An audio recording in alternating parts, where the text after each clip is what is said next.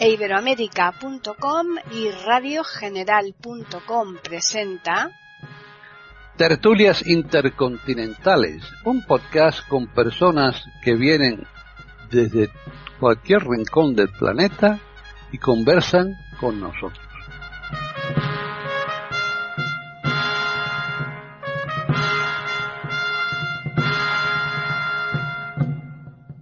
Bienvenidos un día más a Tertulias Intercontinentales en iberoamérica.com. Soy Paqui Sánchez Galvarro.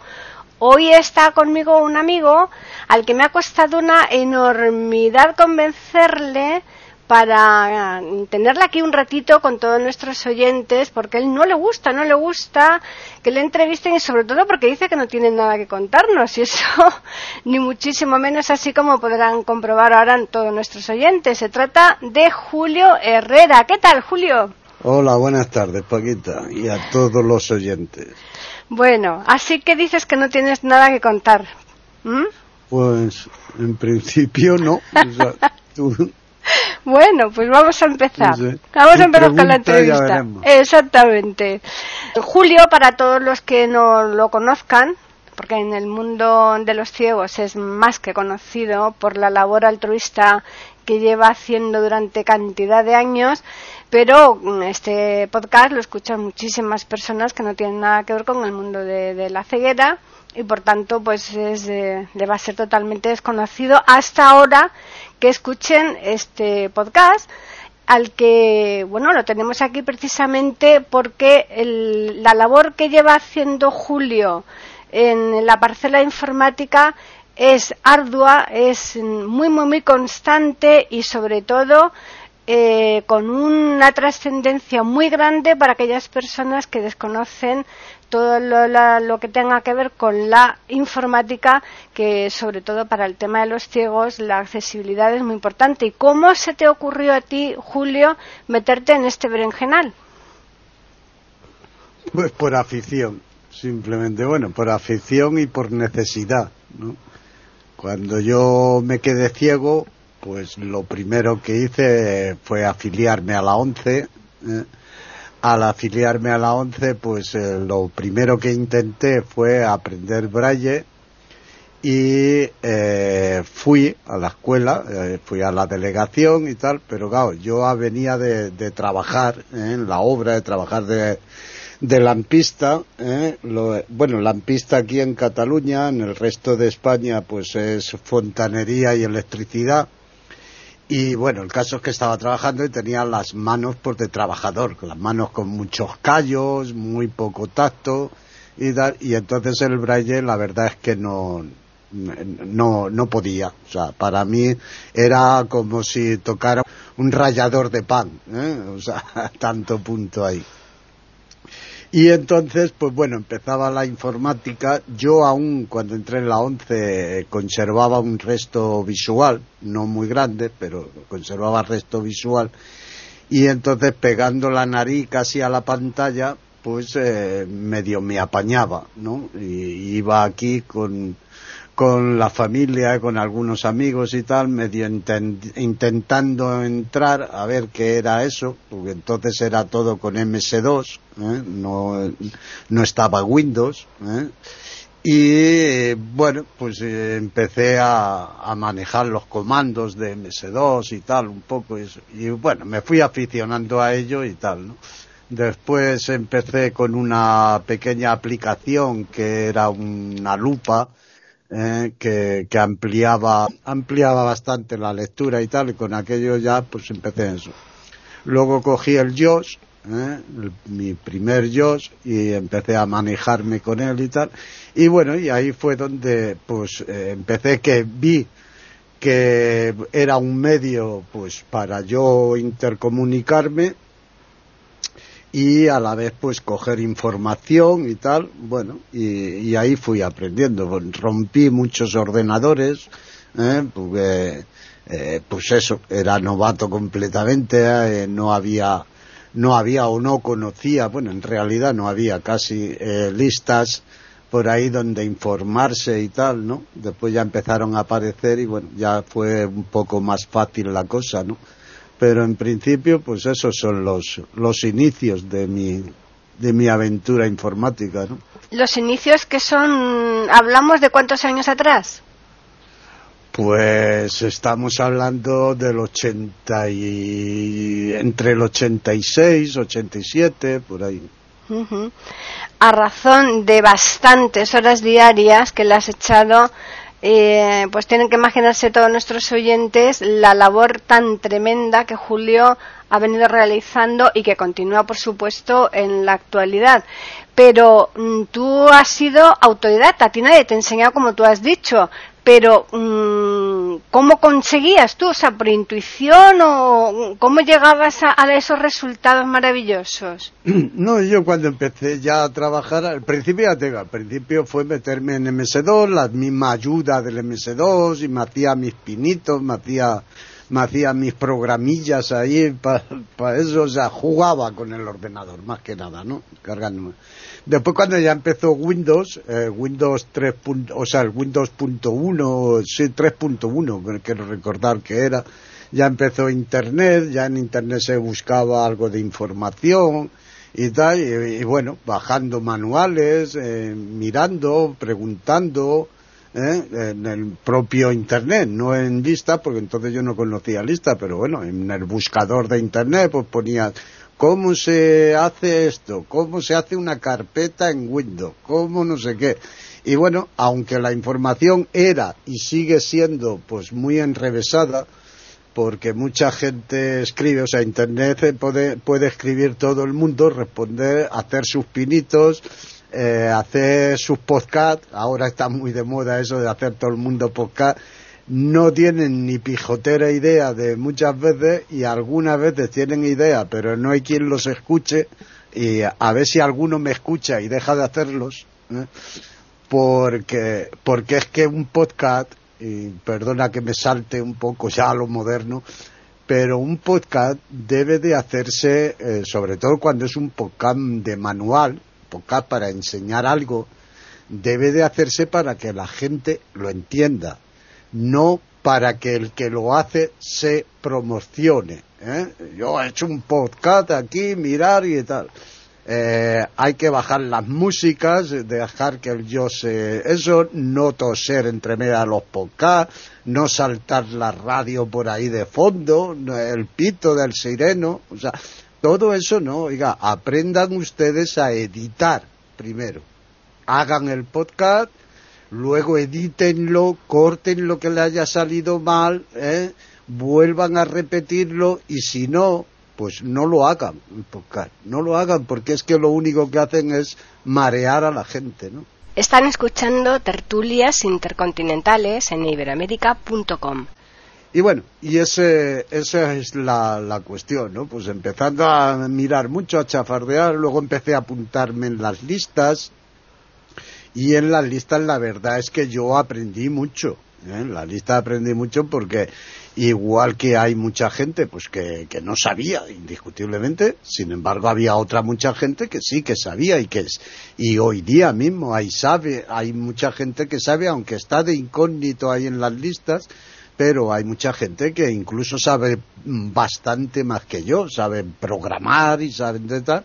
Lo único que ocurre que muchas veces, pues no, a lo mejor no saben explicarlo, ¿no? Que ese es otro concepto diferente de la informática. Se puede saber mucha informática, pero si no sabes transmitirlo eh, a los demás, pues es, es complicado, ¿no? Y entonces, bueno, pues están ahí, pero si se les habla y se pone en contacto con ellos, al final, pues te enseñan, ¿no?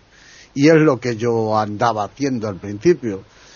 Y, y ahora, pues, eh, poco menos, pero que también todavía no he perdido todo el contacto con toda la gente que tenía, ¿no?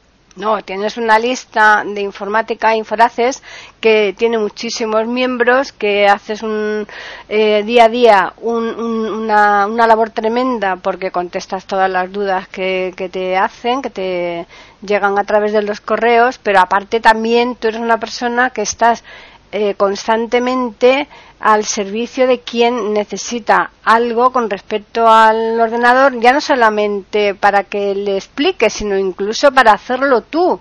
cantidad de veces eres tú el que ante la, la, imposibilidad de que la otra persona por desconocimiento lo, lo, ejecute, que eh, eres tú quien se lo haces de, una forma altruista como decimos. Y es que además está esa labor tremenda de los podcasts que tienes, eh, ciento y pico de podcasts, no, la cantidad exacta no la sé, eh, en cuanto que sale algún programa que tú consideras de interés, le buscas rápidamente la accesibilidad para, para los ciegos y haces un, podcast eh, sistematizado, ordenado, en donde tú vas paso a paso explicando y no das por hecho eh, nada, porque el, el, que tú esté, el que una persona haga un podcast dando por hecho que la otra persona sabe es una equivocación, porque eso no tiene por qué saberlo. Efectivamente, si es que si uno hace un podcast para enseñar algo, ha de partir que la persona no sabe nada. O sea, no sabe nada al menos de ese programa, ¿no? Claro. Y entonces, entonces unas personas, el que, el que ya intuitivamente pues sabe manejar un programa más o menos, pues él se va a meter en el programa y lo va y lo va a hacer, lo va a poner, pero no va a, él no va a acudir al podcast mío ni de nadie. ¿eh? porque ya es autosuficiente como para él entenderlo. Y si tiene una duda específica en un momento dado, pues incluso la busca en internet o la busca en la propia ayuda del programa, ¿eh? que la mayoría de las veces pues la ayuda es más que suficiente, eh, y entonces no lo hace. ¿Tú para quién haces el podcast?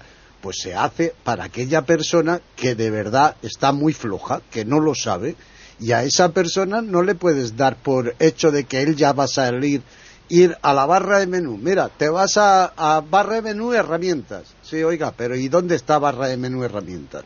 Pues hace partir de haciendo, le damos al AL para ir a la barra de herramientas, a la derecha hasta herramientas, o, a, o al AL y a la H para ir a la herramienta y bajamos y tal. O sea, de ir paso a paso, se sobreentiende que no lo, no lo entienden, no lo saben, vamos, y hay que aprenderlo, pues le has de dar todos los pasos, por muy esencial que parezcan en principio. A uno les parecerá eh, que es muy, muy de novato, bueno, es que están los es como si coges un libro, tú coges un libro de tutorial y ahí no saben si, si eres muy experto o muy flojo, ahí te explican los pasos que has de hacer para determinada cosa, ¿no? Para llegar a conseguir determinada acción. Pues, ha de ser paso a paso, no, no, no queda otra. ¿eh? ¿Ha mejorado lo suficiente la accesibilidad en cuanto a la programación hoy día con respecto a hace un tiempo? ¿O va? Sí. No, o sea, en cuanto a la programación, eh, no lo sé por experiencia. Yo quisiera ser programador, no lo soy. Cuando empecé eh, quise empezar, pero, pero la verdad es que estaba bastante complicado. Las herramientas de accesibilidad pues no eran muy buenas, entonces los que tenían algo de resto de visión y tal, pues sí que se apañaron bien, pero yo no y lo fui dejando, ¿no? Entonces yo de programación, pues eso, lo que decía al principio, de MS2, alguna cosa todavía que aún siguen funcionando, ¿eh? los los pequeños eh, órdenes que se le pueden dar con MS2 pues se pueden hacer todavía pero vamos, no es programar, ¿eh? no es programar en CC más o, o, eh, o sea, en C más más o en Python o en otros tipos de programación que hay, aunque sí que tengo entendido que las herramientas desde luego han mejorado bastante y son bastante más accesibles, ¿no? En cuanto a los programas en sí, lo que es el funcionamiento de los programas, que, es lo que a la inmensa mayoría de las personas y sobre todo los ciegos pues nos interesa, ¿no? Que es el funcionamiento de aquel programa que te permite pues tener comunicación, por ejemplo, como ahora estamos haciendo aquí con Skype, claro. o tener comunicación para internet, saberte manejar, o noticias, ¿no? etcétera aunque hoy también, como sabes, eh, está cambiando bastante la forma de interactuar y nos vamos más a los móviles, que, son más intuitivos incluso que el ordenador, ¿no? Para según qué, comunicaciones. Y, bueno, sí que ha avanzado mucho, mucho la accesibilidad en cuanto a la programa, en cuanto a los programas, no en cuanto a la programación, que hay que diferenciar, ¿eh? No es lo mismo un programa que programarlo. Entonces, el uso de un programa, pues es X. Y el programar, el que hace ese programa, eso es mucho más complicado, pero que eso la inmensa mayoría de la gente mm, ya no ciega, sino la inmensa mayoría de los usuarios de, de aparatos de estos, tanto sean móviles como ordenadores, pues no, ni lo saben, ni lo van a saber jamás, ni les importa. Simplemente lo que les importa es que lo que usan funcione ¿eh? y lo sepan hacer funcionar. El resto, pues qué más da como esté hecho, ¿no? Claro, o sea que lo básico, por lo menos en los programas que van saliendo, sí que se pueden utilizar eh, por el ciego, ¿no? Son mínimamente accesibles. Sí, y además el ciego tiene, a ver, el ciego, eh, siempre hay excepciones, ¿no? Hmm. Pero el ciego normalmente, habitualmente, ¿qué usa? Pues usa el correo para comunicarse, usa Skype o otro similar para ponerse en comunicación pues con sus amigos o con su familia o tal mediante la voz eh, usa internet para buscar algunas noticias y tal y, y poco más si es que la mayoría de los ciegos poco más Después hay algunos que les gusta más la música y bueno, que empiezan a programar, bueno, a, escuchar algo de música y a cortar sus canciones y a cambiarlas eh, pues de, sistema para que les funcionen en una plataforma o en otra, ¿no? Cambiar las extensiones y tal. Eh, algunos se atreven a editar y pues hacen alguna edición con la música y eso y, bueno, pero poco, poco más usa el ciego. bueno, el ciego y yo creo que la inmensa mayoría de la gente, ¿eh? porque no, creamos, hmm. no nos creamos que la otra gente es que hace mucho más. No, Quitando los juegos, que también hay mucha gente que utiliza los juegos en los ordenadores, los móviles, las consolas y tal, ¿no? Y que a ellos, pues nosotros no llegamos, bueno, no llegamos, llegamos a juegos básicos hmm. que a mí, por ejemplo, no me gustan, ¿no? Pero bueno pues eso, juegos de, de palabras y juegos de eso, poca, poca cosa, ¿no? No podemos llegar a los juegos de gráficos, eh, eh, autointeractuar con los juegos, pues es, es complicado ahí la accesibilidad, ¿no? Yo entiendo que eso llegará a lo mejor algún día, pero es muy complicado. Hmm. De todas formas, la persona que ve lo tiene mucho más fácil porque con el ratón no tiene casi todo hecho.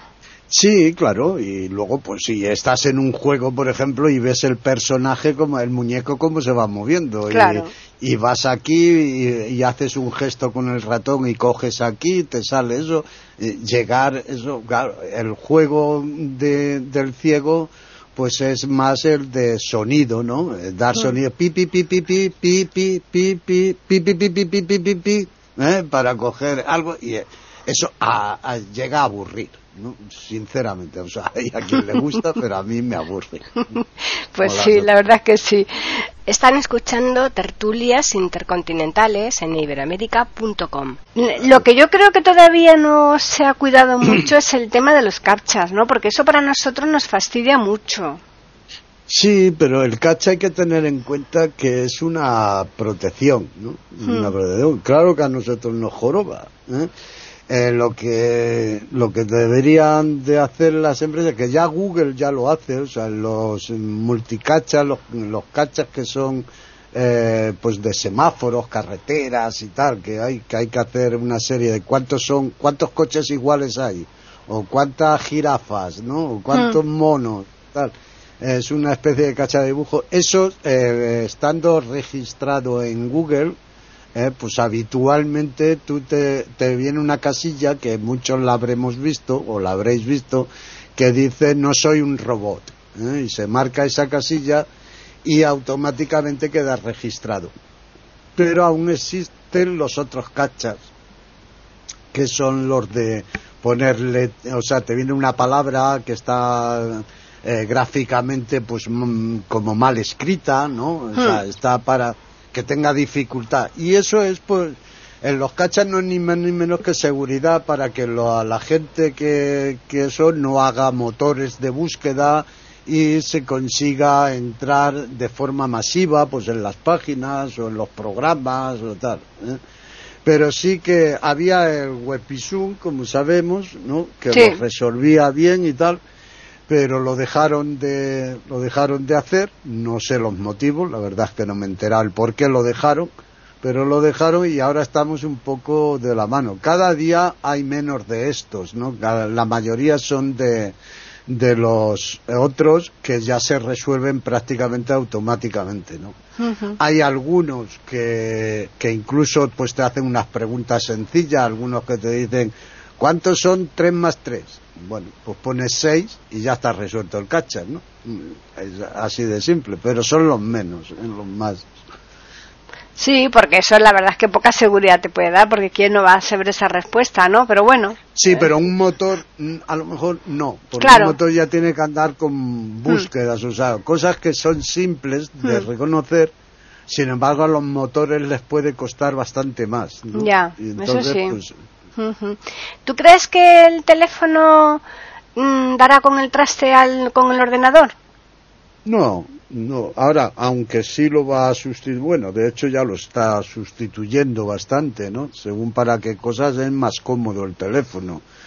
Eh, es un aparato más pequeñito, lo llevas a mano, tienes el correo, tienes, tienes para poder leer, tienes para manejarte por internet, preguntar, leer noticias, o sea, lo tienes prácticamente todo. Entonces, a la larga, a la larga, eh, sí que será muy sustituible, pero, pero para escribir un texto largo, para hacer cosas, necesitará siempre el ordenador, ¿no? No se trabaja lo mismo en un iPhone y sobre todo nosotros los ciegos, ¿no? Porque el que ve aún aún puede escribir más o menos con cierta rapidez eh, un, texto, ¿no? Pero nosotros pues has de cargar con otro aparato más, con un teclado, ¿eh? Eh, que vaya vía Bluetooth y, ya son dos aparatos los que llevas, ya no uno, o has de eh, tener un ordenador, ¿no? Para, para manejarte.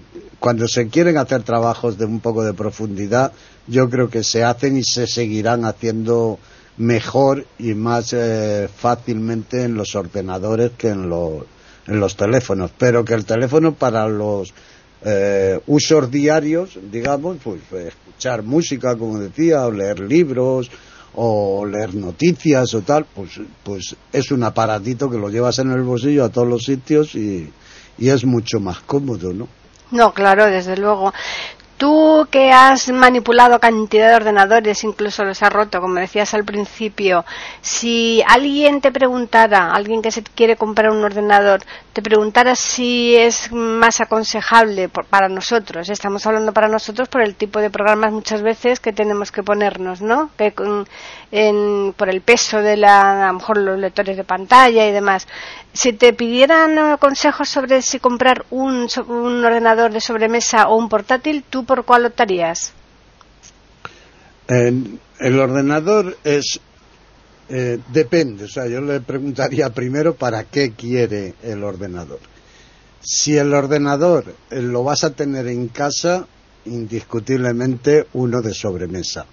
Eh, respira mejor, se calienta menos, es más estable. Hoy día, además, como sabemos, pues hay, hay mm, teclados inalámbricos y eso quiere decir que puedes estar en el comedor con el teclado en, la mesita o en las rodillas y desde allí manejarlo que no es necesario que estés en un sitio concretamente parado delante de la pantalla, ¿no?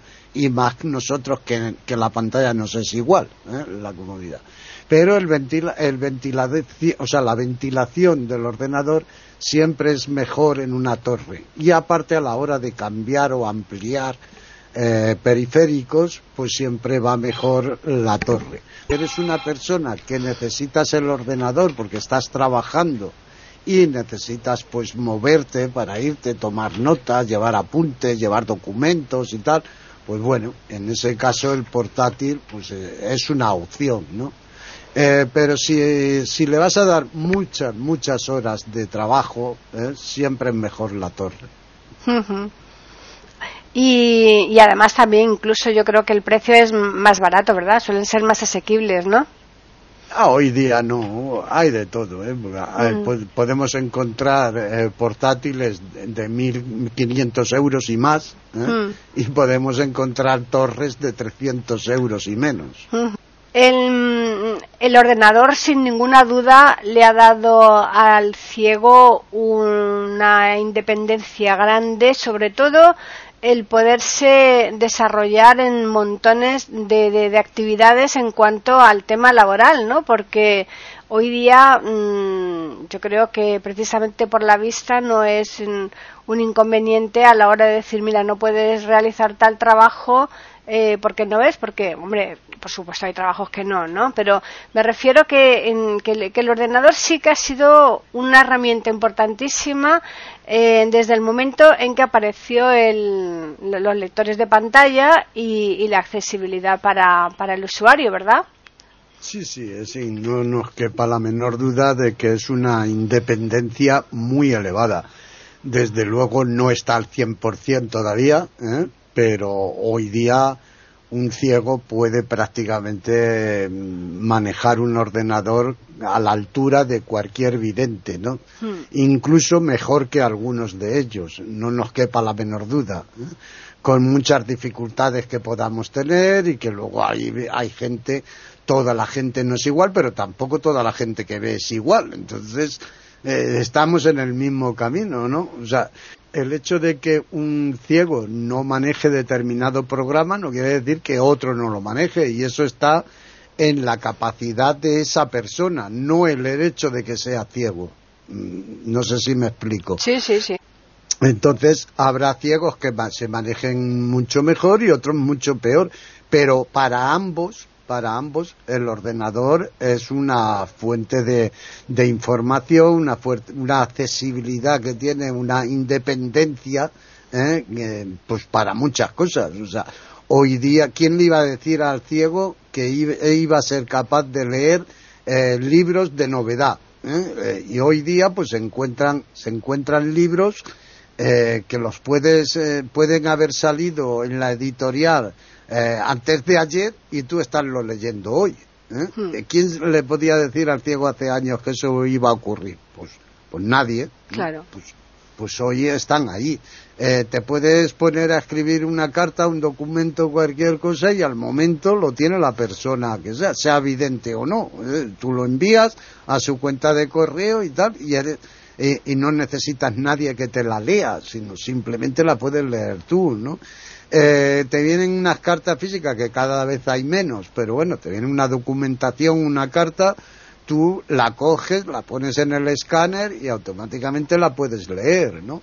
O incluso con el mismo móvil. También hay aplicaciones que pones el móvil y, lo lees. ¿eh? Siempre es más estable en el ordenador, sobre todo si son folios, ¿no? Claro. Pero bueno, el caso es que tienes esa independencia, ¿no? Hmm. Ahora incluso con los móviles, pues a ver, tú te vas a la cocina y dices, quiero una, una lata de cerveza y tienes allí cuatro latas. ¿Y cuál es la de cerveza? Y tienes que andar, Paquito, Fernandito, ¿esta de qué lata de qué es? ¿no? Pues no, te llevas tu móvil, le echas una foto y te dice cerveza, es Scotland Yard. Y ya está. ¿Eh? Eso sí tienes al Paquito, porque mucha gente no tiene ni, ni al Paquito ni a nadie. Claro, eh, bueno, entonces le queda eh, Pito Pito, ¿no? pito Pito, y mira, quería cerveza y me tomo Coca-Cola. Exacto. Pero bueno, eso, eso que parece una tontería y que nos reímos y que es así, pero es una independencia grande, ¿no? Hombre, sí, sí, sí, sí. Eso. Eh, eh, mucha gente como yo, por ejemplo, que no sabe braille, que por desgracia los hay, y cada día los que se quedan ciegos más, porque, y, incluso los pequeños, porque es que se está dejando casi de enseñar el braille, ¿no? Desgraciadamente sí. Claro, mm. es una desgracia, pero está ocurriendo. Mm. Bueno, pues eh, no es lo mismo, pero tú le echas una foto al código de barras de cualquier cosa y te puede decir el producto que es, la relación, o si, o si es de medicamento, el medicamento que es y tal, ¿no? Y no necesitas que nadie te lo, que te lo haga, ni estar mm. dependiente de nadie para hacerlo, ¿no? Pues, eh, ahí estás, ¿no? No, es una autonomía tremenda esto, ¿eh? No, sí, sí, la verdad es que la informática nos da mucha autonomía a los ciegos. Hmm. Eh, ¿Tú, alguien que sea reacio, eh, que haya perdido la vista, sea reacio a meterse en el mundo de la informática porque piense que es una nulidad, que no va a conseguir nada, tú, así a simple vista, eh, ¿qué le dirías? A simple vista, que abra los ojos.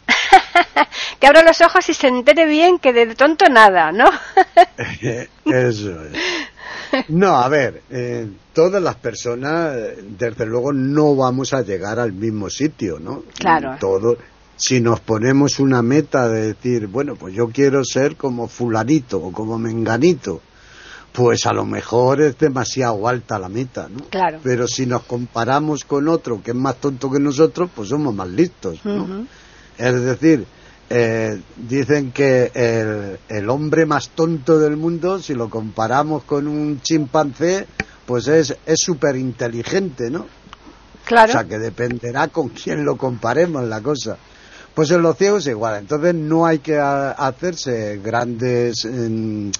Eh, en principio, pues no hay que darse grandes metas, pero sí poco a poco, ¿eh? porque lo peor que hay es que eh, hacer una cosa de golpe y porrazo. ¿no? Si tú es la primera vez que coges un ordenador, pues lo primero que tendrás que empezar es a coger un, un programilla para que te enseñen a escribir, porque si si no dominas el teclado, pues difícilmente vas a dominar la máquina, ¿no? Claro.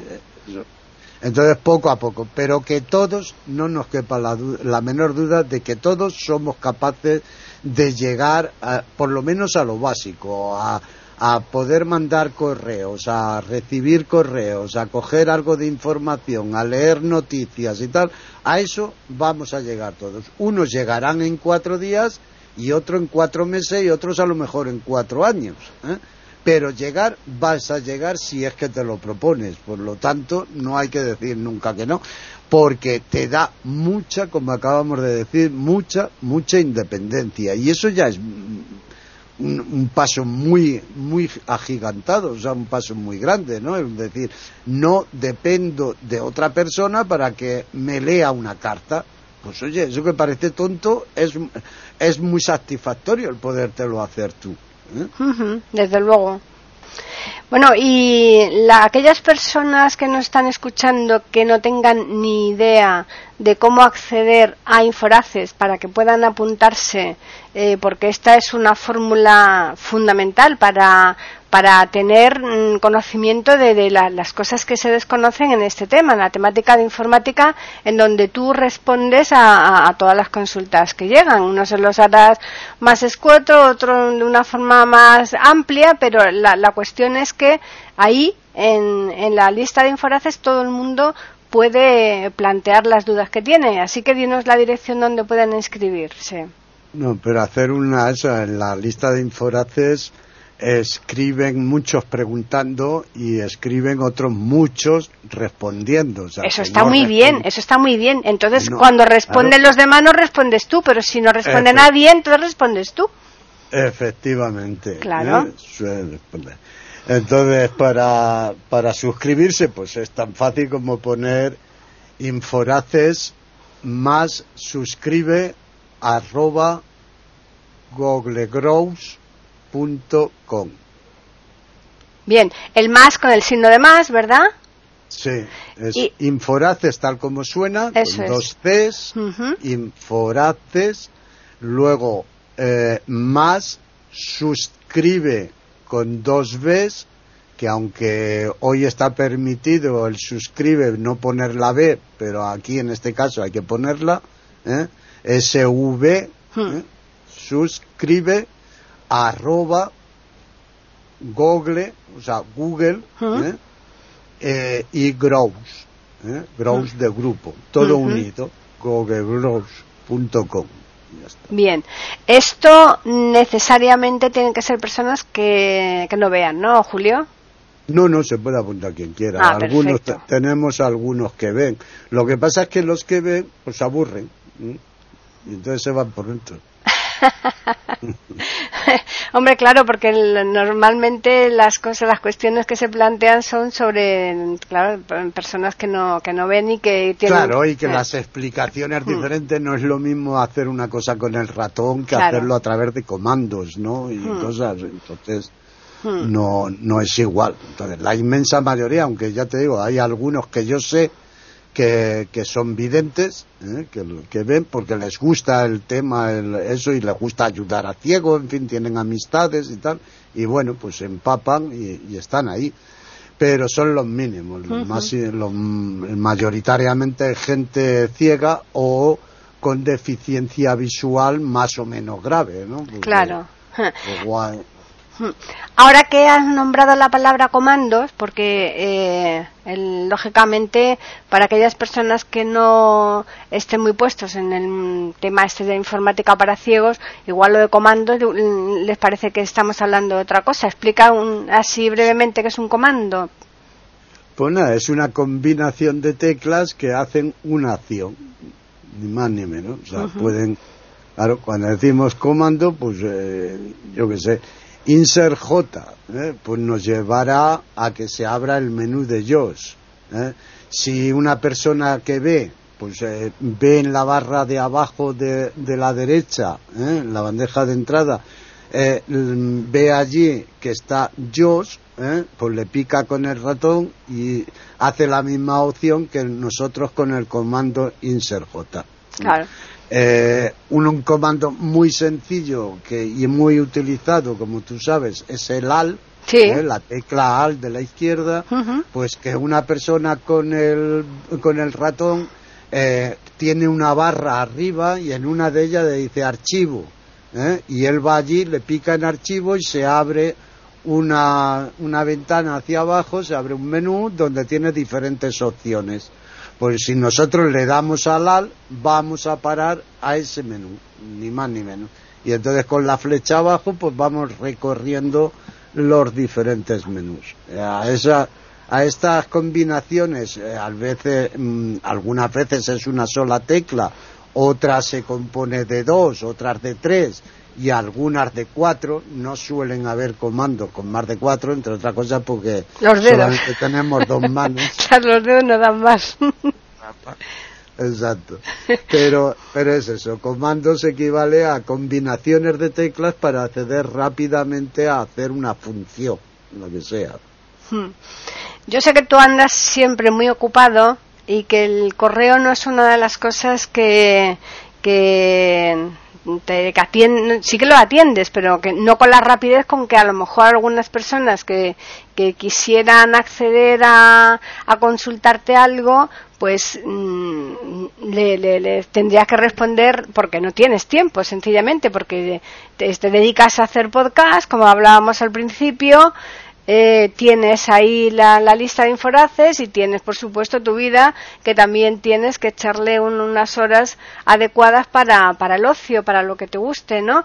Entonces, mm, si alguien quiere ponerse en contacto contigo de los que nos estén escuchando, ¿qué fórmula eh, podrían optar mejor? ¿Que nos escriban a nosotros o prefieres darle tu correo? ¿Cómo, cómo prefieres mejor? Pueden escribir al correo, pasa que tengo varios, pues el que más, el que más eh, suelo ver, o sea, no el que más, sino el que más frecuencia suelo leer es Eomer, tal como suena, E-O-M-E-R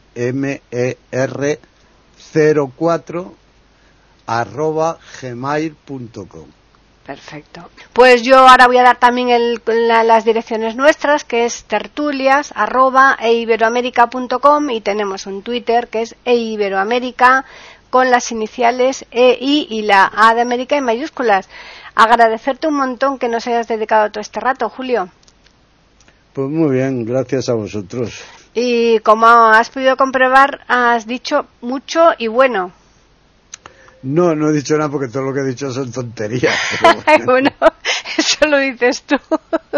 Has dicho muchas cosas interesantes y sobre todo eh, con tus palabras seguro que has ayudado o que vas a ayudar a, futuros ciegos a que se decidan a meterse en este mundillo de la informática que, hay veces que, que, uno es bastante reacio pensando que no va a ser capaz, ¿no? Entonces, con el ejemplo tuyo, en donde empezaste de la nada y tú solito has llegado a, lo que eres hoy día, que eres eh, un cerebrito informático, pues la verdad es que es como para que naturalmente la gente se anime, que por supuesto lo que hemos dicho, que no piensen que van a llegar a lo que hoy, hoy día eres tú, porque eso es, son contados, ¿no?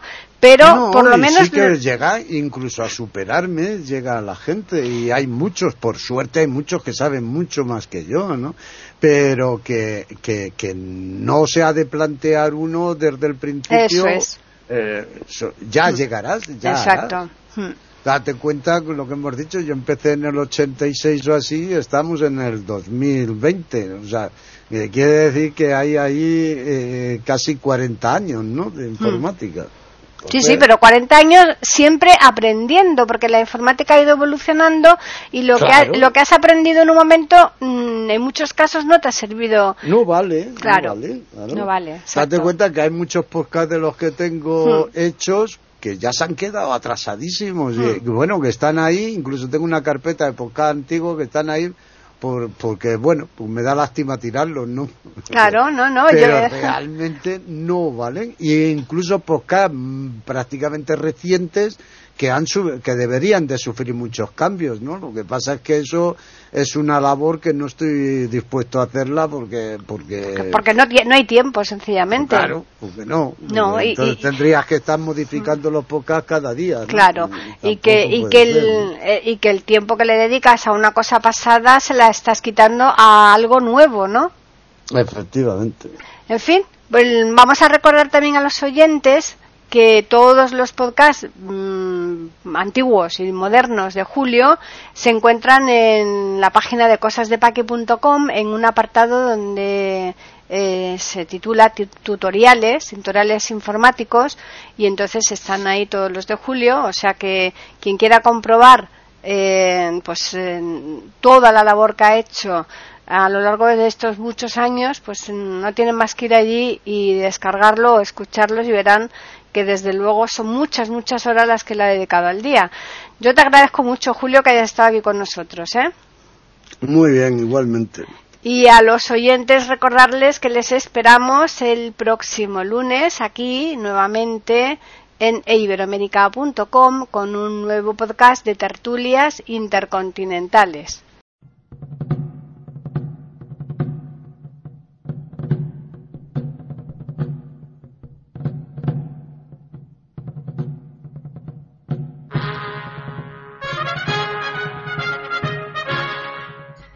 Acabamos de ofrecerles el podcast de tertulias intercontinentales. Aquí en iberoamérica.com y radiogeneral.com.